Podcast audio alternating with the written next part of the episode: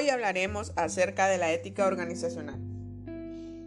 La ética organizacional en los negocios es el estudio de los estándares morales y, de cómo se aplican en los sistemas, en las organizaciones sociales mediante los cuales la sociedad moderna producen y distribuyen bienes y servicios, y de cómo se aplican a los comportamientos de las personas que trabajan dentro de las organizaciones.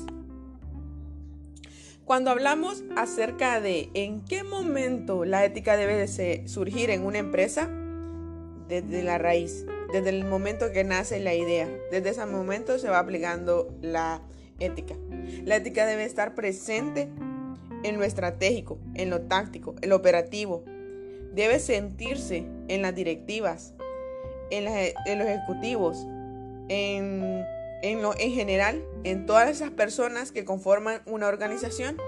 Con ello se garantizan una gestión fundamentada en principios no negociables y no adaptables eh, por conveniencias y, o interpretables eh, según el momento o las circunstancias que se tengan.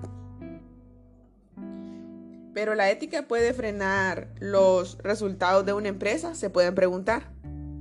La incorporar en, el incorporar la ética en la vida y dentro de ella al trabajo, o sea que la hacemos parte de la organización, vamos a asumir como un nuevo paradigma empresarial, eh, se va a asegurar de manera integral un buen presente y un mejor futuro, pues los valores y los principios éticos forjan una ventaja competitiva duradera, real, no es emergente, no es independiente, no es cuestionable por propios o por extraños.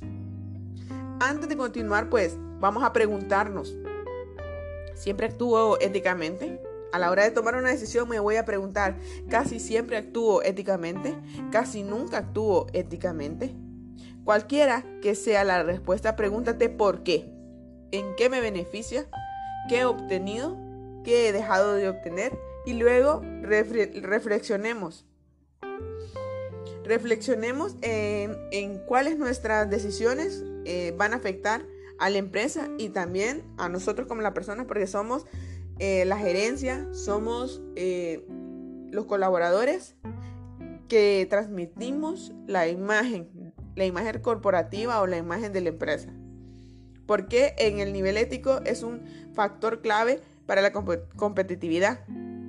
Cuando hablamos de ser eh, eh, éticos, también hablamos de ser competitivos. Porque si bien un actuar poco ético puede atraer aparentes beneficios a corto plazo, cortoplacistas, o beneficios eh, inmediatos, no hemos, no he visto hasta la fecha que estos se acompañen de un buen futuro. O sea, no son, no tienen durabilidad. Y si definimos la competitividad como la característica que permite lograr la misión en forma más exitosa y permanente que otras empresas, entonces sí se requiere la ética como garante de procesos centrados en nuevas posibilidades eh, de ganancias.